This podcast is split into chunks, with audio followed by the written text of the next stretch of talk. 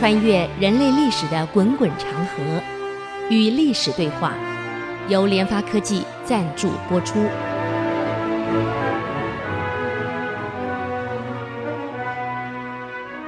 这里是 IC 之音主客广播 FM 九七点五，您所收听的节目是《与历史对话》，我是刘灿良。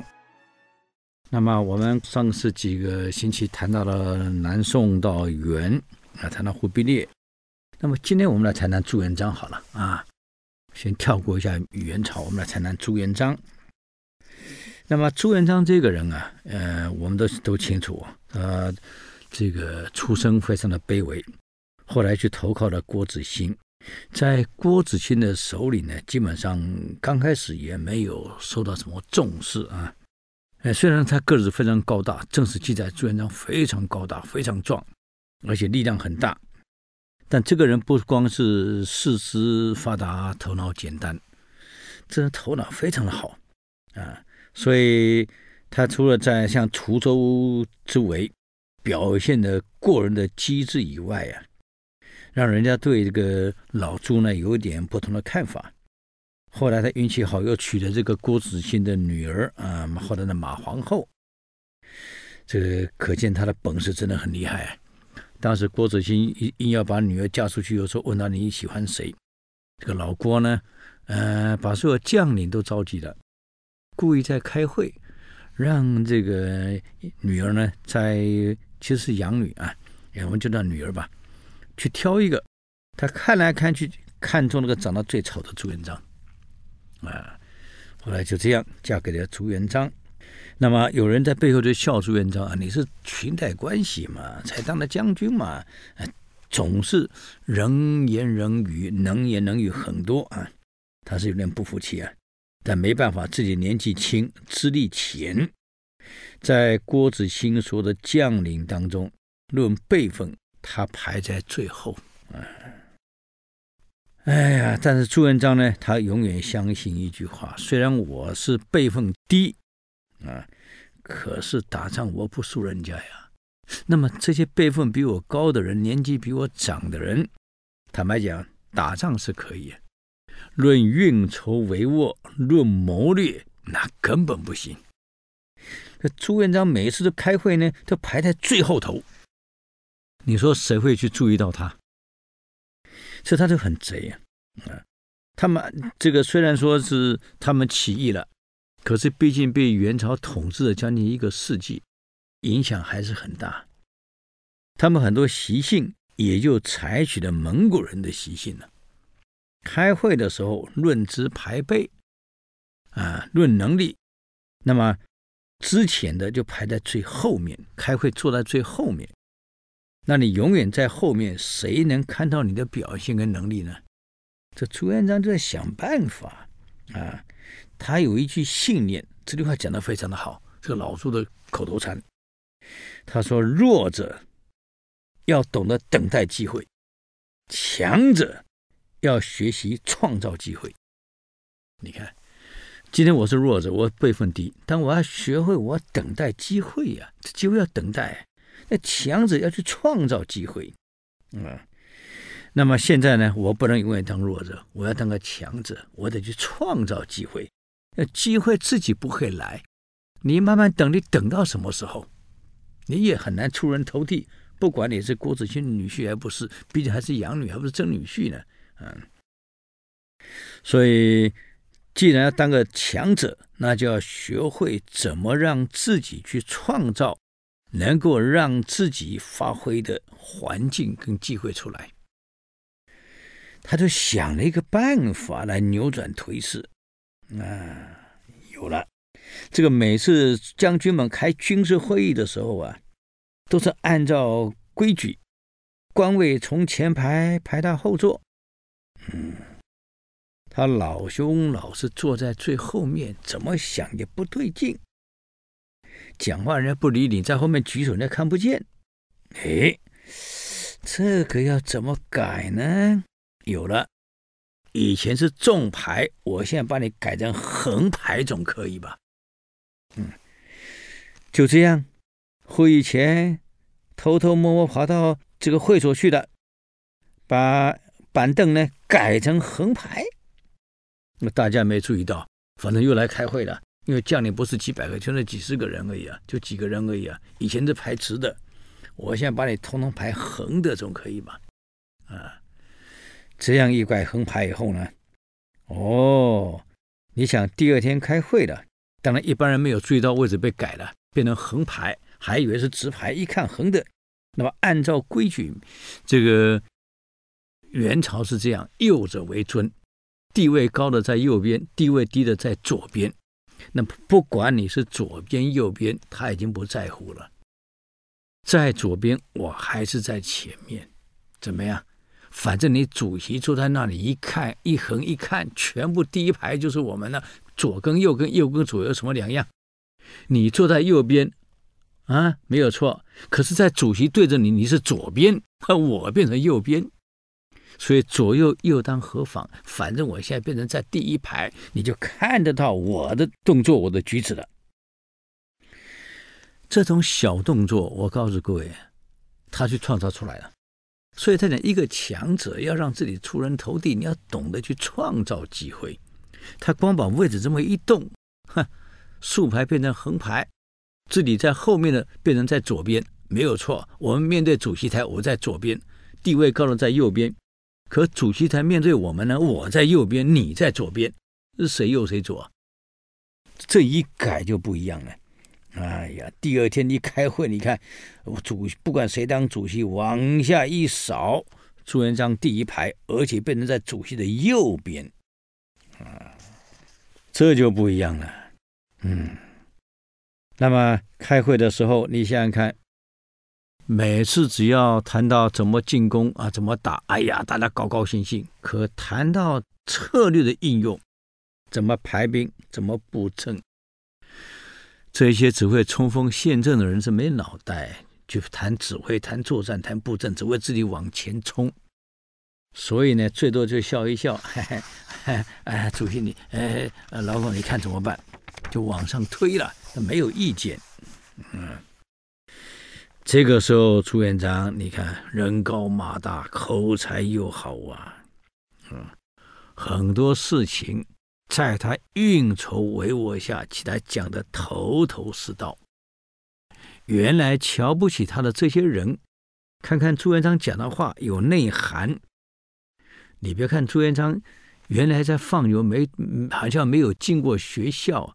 哎，各位如果有空到那个博物馆去找一下朱元璋的亲笔字，啊，真是漂亮啊！我跟各位讲，现在那些自认书法家什么写的多好，你跟我们这个老书比看看，他批的那些小楷，哎呀，真是漂亮。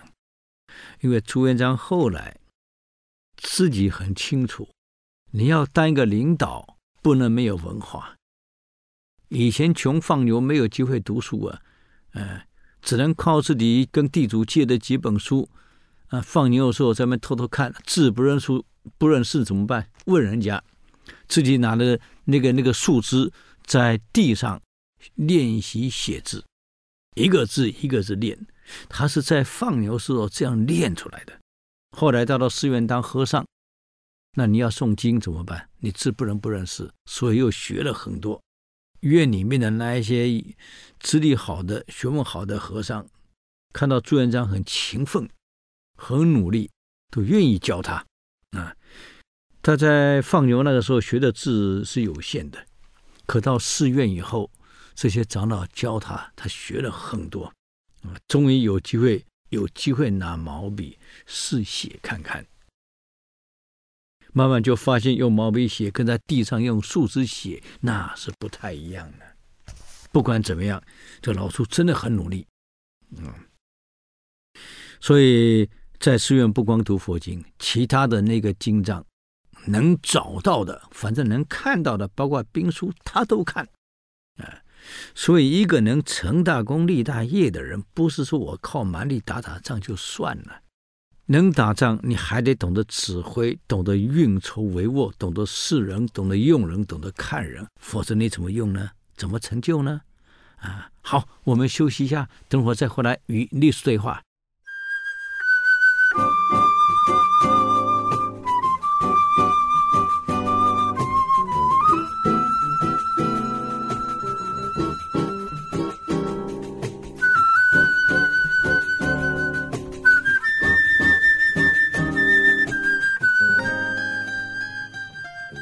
欢迎回来与历史对话，我是刘灿良。刚刚我们讲朱元璋这种治学很努力啊，后来带兵以后呢，他更努力了啊。带兵以后，旁边有有一些文人在跟着他。你看后来，你看他有了刘基，有了宋濂，有了朱升，有了李善长以后，让他们陪读啊。所以一个人，你注意看。一旦有成就，他不是光靠那一些打仗的本领而已。我们再看中国近代史两位很伟大的人啊，一个蒋先生啊，一个毛先生。你注意看看，这个蒋中正蒋先生呢，也喜欢读书，字也写得很好。坦白讲，你看他写的东西都是文言文。现在我们现在的领导人，一个现在总统，哪一个能写文言文的？我看未必。再看大陆的。这个毛泽东先生，你注意看看人家读了多少书，嗯，写了多少书，而且写的一笔好字啊！他的草楷到现在，坦白讲，没几个人能出其右者啊。那你没有读这么多书，没有这么多文化，没有这么多东西，你看在战场上策略哪里来？历史上的策略，书本上学到策略，在经过他的天才这么。整顿一下，脑袋转一下，新的方法就出来了。那些旧的方法往往是引子，能引出你的新策略出来。这个我们不能不承认啊。虽然学历不代表能力，可是学历可以引发能力，可以激发能力啊，他可以创造各种能力出来。那么朱元璋他真的很努力。那些将领没有一个读书的，就是打仗。就没想到说，我空下来的时候应该好好学习。可老朱不一样，真的很努力。所以刚刚我们讲到他排位置，他就会想一想，去创造机会。我坐在后头，你们永远看不到我。我这么横的一排，哎，可以了。然后我再发表建议，啊，呃，不不就出来了吗？现在这个城要盖个城墙，大家七吵八吵的，哎，老朱就提意见了，应该由各将领分段，一个城墙围起来四面墙，四个门。这个城墙哪一段该归谁管？你得有分权、有授权，而且有绩效考核，这提出来的。我不能说我跟你给跟你盖城墙，什么时候完成无所谓，大家拖，大家混。啊，这一定要分工，否则责任谁负责？所以他提出了分工、负责，这一定要分权。跟授权，而且执行完一定有最终考核，他要求的。好了，终于郭子兴要这个分工啊，把这个城池修好，就各自丈量，丈量尺寸完以后呢，就分成几个将领，各负责一边，开始做了，而且限三天之内完工。以前这种事啊，讲三天完工，我告诉你，搞了三个月，恐怕他没动工呢。大家拖嘛，没有人懂了，什么叫管理，什么叫绩效考核，没有人去管 啊。所以拖拖拉拉，往往三天的工作啊，三个月都没弄完，上面也没办法追究，因为这些将领都很跋扈，你也管不了他们。啊，那等于说，基本上都处在人治的过程，法治也没建立。所以朱元璋有一次跟郭子兴建议，我们这些红军，哎，如果没有建立出一个规矩、一个制度、一个法治出来，我们不过是一群散兵游勇，有什么用？跟流寇有什么两样？而且大兵团作战首重军纪，没有军纪也不行。还有。我们部队不光打仗，你要维修城池，要维修各种防御工事，那得分工下去，得有绩效考核，否则大家拖拖拉拉怎么做？郭子兴认为很有道理，那么你去执行嘛，你定下来嘛。是啊，我定下来。可问题来了，这些排辈论资比我高的人，我管得了他们吗？我依法执行的未必听。嗯，所以必须要法治。那总有开头的第一次，啊，好了，现在为这个要修这个城池，往往碰到这种情况啊，哎呀，推来推去，搞来搞去，三个月没完成。这一次朱元璋存心立威，要把制度一定要建立起来，管理一定要建立起来，绩效考核要建立起来。那么这些合起来，他们是部队耶，也就是军纪、军威啊，通通要同时建立。现在分工分下来了，丈量完了，每个人分一段，朱元璋也分了一段。既然规定三天，朱元璋很规矩，三天一到，全部完成，按照质量绝对合格。嗯。因为第一次你不能就把违规的砍头，那还一定会反弹啊。朱元璋怎么处理？把全部的将领通通集合起来，成立一个评估委员会，啊，大家来检验一下，规定是三天要把城池修理完，到底谁做完，谁没做完，按照军法从事。好了，这个委员会组织起来了，一查，除了朱元璋那一段全部完成，而且符合要求的质量以外，品质以外，所有的各段，不要说做完了，有的还没开工呢。领导在喝酒睡觉呢，根本没开工，因为平常就是涣散啊。我们现在听起来觉得很可笑，部队需要军纪。你要想一想，当时在乱世，几个人组织起来变成一一个一个革命的义军，使徒打仗，哪里有想过正确的经营管理模式？就好像很多企业的老总一样，刚开始创业的时候，小公司三个人、四个人慢慢做起来，等做大了，才发现到需要有制度了。这个时候呢，让郭子兴带头，大家都是记这个检查委员会都来检查，一查才发现。你想想看，只有我这单做完了，他做报告。如果每个人都这样拖拖拉拉，万一援兵来了，或者是将来我们做大以后更多的城池，敌人来了，这样拖下去，多少城池也不够你丢啊！没有防卫体系呀、大家没有绩效概念啊，都是攻下一城以后就享乐啊。而且更糟糕的，没有军纪，每攻下一城就抢，啊，就劫，啊，抢各种钱财，抢各种女人，就是这样子。所以军纪也涣散。朱元璋让他们看看这什么现象。第一次我不不斩首，让郭子兴呢发出告示。朱元璋报告完，让郭子兴发出告示，非常严肃的讲道。啊！奉元帅之令，修理城池必须三天完成。到现在尚且有将军尚未动工，完全没有把组织发展、把军事上的纪律放在心上。这样下去，你想我们的部队还能撑多久？啊！从今以后有违反军令，一律。以军法严肃处理，公布了。这一公布以后啊，将领才警觉到，呃，跟以前不一样了。以前可以混一天算一天，拖一天拉一天，现在看起来不太好混了。啊，但是想想看，当前被斥责的那些老将领，心里也不太舒服啊。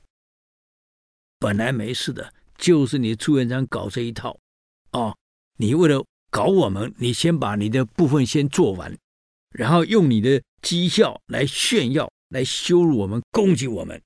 呵呵，原来你是有预谋的呀！他是这样看朱元璋，你们都是有预谋的呀。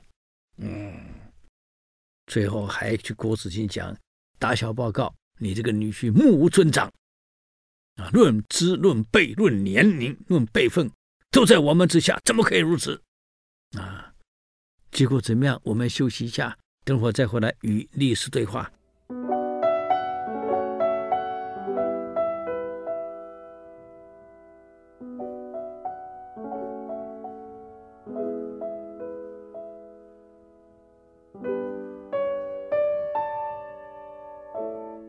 欢迎回来与历史对话，我是刘灿良。所以刚刚讲到这个朱元璋啊，开始建立制度、建立法治、建立管理体系以后啊，建立军纪以后啊，组织化了。所以原来是没有组织化的一个部队啊，这个红巾军是在郭子兴领导之下是没有一个一个纪律、没有组织化的。我们人是这样，从涣散到严谨，绝对需要时间。从一个涣散的组织，没有纪律的一个组织，没有管理体系的组织，这样突然要成立一个有制度的，啊，有管理体系的、有法纪的一个组织，坦白讲，是会碰到很多阻力。那些松散惯、享受特权惯、玩惯的人，啊，没有人管的人，你想这些出来参加造反？革命的人有一些根本就是很多是地痞流氓，坦白讲，他是没有脑袋的，没有组织，没有纪律，没有概念，只要我快乐就行。这样的将领，因为虽然很能打仗，凶残嘛，狠嘛，蛮呢，可是不懂得什么叫做组织运作，他不懂什么叫团队运作，他不懂。现在突然要有组织的，他们在适应上会有困难。所以跑到郭子兴那边猛告状，啊，这老郭也很痛苦啊，把朱元璋找来了，大家都说你呀、你到底怎么了？岳父大人，你说我能怎么了？我辈分低，啊，我可能还敢去惹他们。但是您想一想，您刚刚刚起义的时候，人数不多，部队很少，就几个人可以领导就可以了。现在攻城略地，土地增加了，大了，城池也有了，部队也有了，各地方必须要分权授权去处理跟管理的。在这样的情况之下，如果没有建立一个组织架构，如果没有把制度建立起来，把系统建立起来，把法治建立起来，我们就凭这样子涣散的结构，我们会有前途吗？啊，岳父大人，你再想一想看。为了您的未来，为了组织的发展，我们不能不这样做呀。从涣散到严谨的组织，它是需要走一段艰苦的路程。他们不能适应，会抗拒，会抵制，这都是正常。啊，一个人从严谨的。组织突然变得很涣散啊，他很容易，反正我没有人约束了。可是从没有约束到有约束，他绝对需要适应。所以有人这么多有情绪混乱，这个很正常嘛。现在马上要打河州了，其实岳父大人，我也还是很担心啊。这个河州呢，打河州，一旦打下来后，请问？我们红巾军当时起义的目的是什么？不就是为了驱除鞑虏，解救我们苦难的同胞吗？如果今天我们军纪涣散，拿下河州城后，完全没有军纪，烧杀掳掠跟土匪一样，你说将来天下会服我们吗？水可以载舟，也可以覆舟，这个道理，我想您是知道的。人民是水，我们是舟啊，啊，他可以支持我们，也可以推翻我。所以在军纪上，我是在想，我们不能不严肃的执行下去。对违纪的，有时候必须要牺牲几个，也必须要牺牲啊。嗯，好吧，你去处理。但是过程千万要谨慎，这些人很多是土匪出来的，你掐得太紧，可能会反弹，连你的生命都会有危险。哎呀，这个郭子兴边讲边咳嗽啊，身体是不好了，所以我的身体也不是很好了。哪一天万一你接下班子来，这些人你都要领导的。他们是不好领导，每个人都在图个人的利益，这一点你必须要谨慎。朱元璋我知道，朱元璋心里在想：我要不立威，这个军纪、军法上、组织上，如果不立威，将来谁听你的呀？嗯，心里有底了。打下这个河州以后啊，这朱元璋呢，就到外面去视察，几个随从跟着他，结果发现两件事情，不得不处理。第一件事，一个这个五六岁的小男孩窝在那个稻草堆旁边哭。天气很远冷啊，腊月、十二月很冷啊。这小孩子又哭又抖啊，没什么衣服穿啊。朱元璋很同情穷人，很同情受苦的孩子，因为毕竟自己是这样出来的，他能设身处地去同理到这种孩子的困处啊。所以看到这个五六岁孩子窝在稻草里哭，冷得发抖啊。朱元璋走过来。摸摸孩子，把自己衣服解下来给他披上去。小朋友，嗯，这么冷，你怎么在这儿呢？饿了，嗯嗯嗯，给他给拿点东西给他吃，哎，慢慢吃，别急啊，别急，嗯，你怎么回事？怎么一个人躲在这里哭呢？你爸爸呢？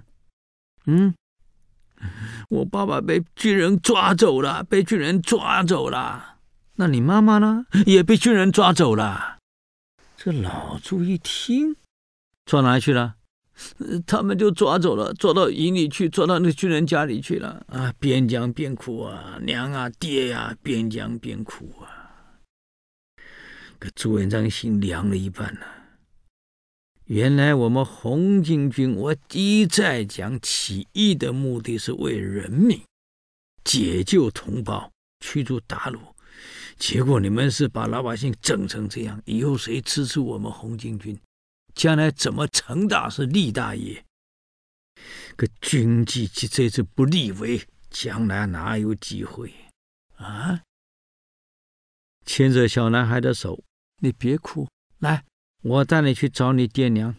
嗯，小朋友擦擦眼泪，跟着他到营里去。你告诉我是在哪边被抓的？在这里抓哪里去？知道吗？知道。来，你带我去。去了，到了营里面，果然找到了他母亲。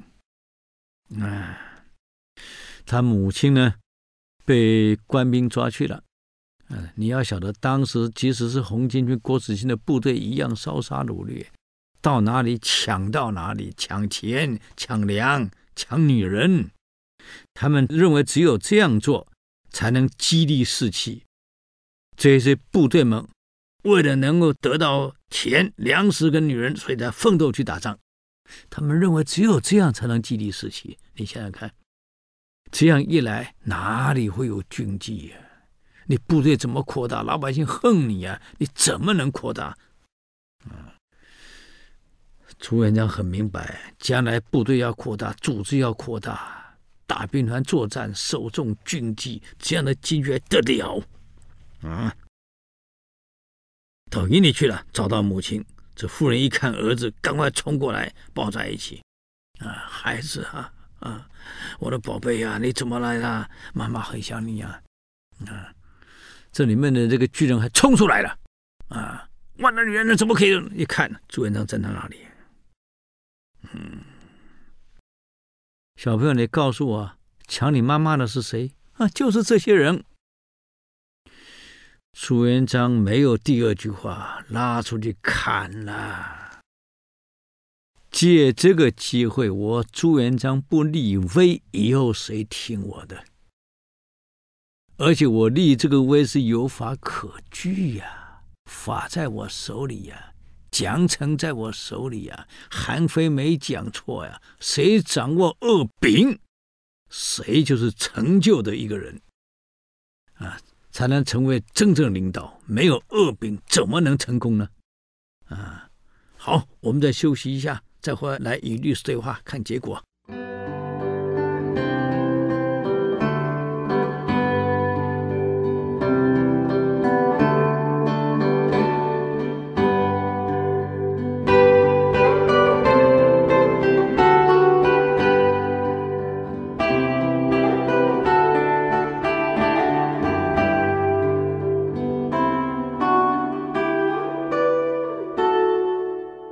欢迎回来与历史对话，我是刘灿良。刚讲到，这朱元璋啊，把这几个冲出来要女人的军人当场拉出去就砍掉了，啊，而且砍是哪里砍呢？大众庭下，宣布罪状完，砍给大家看。啊，里面还有地位不小的人啊，照样军法砍。没错，是得罪人，我不在乎。你想，这一砍下去，军威立了没有？啊，所有的将领没有一个人会执行军纪，只有朱元璋懂得利用军纪，懂得利用法律，来发挥自己奖惩二柄的力量。这样一来，请问以后三军各部队各将领怕谁？当然怕朱元璋嘛。那听谁？当然听朱元璋吧，奖惩在他手里，不听我就斩，听了我给奖励。那你说说看，其他将领不懂得利用法律，只会那么作威作福。呃，只有朱元璋懂这一招。当然，很快的，整个郭子兴的部队就掌控在他手里了。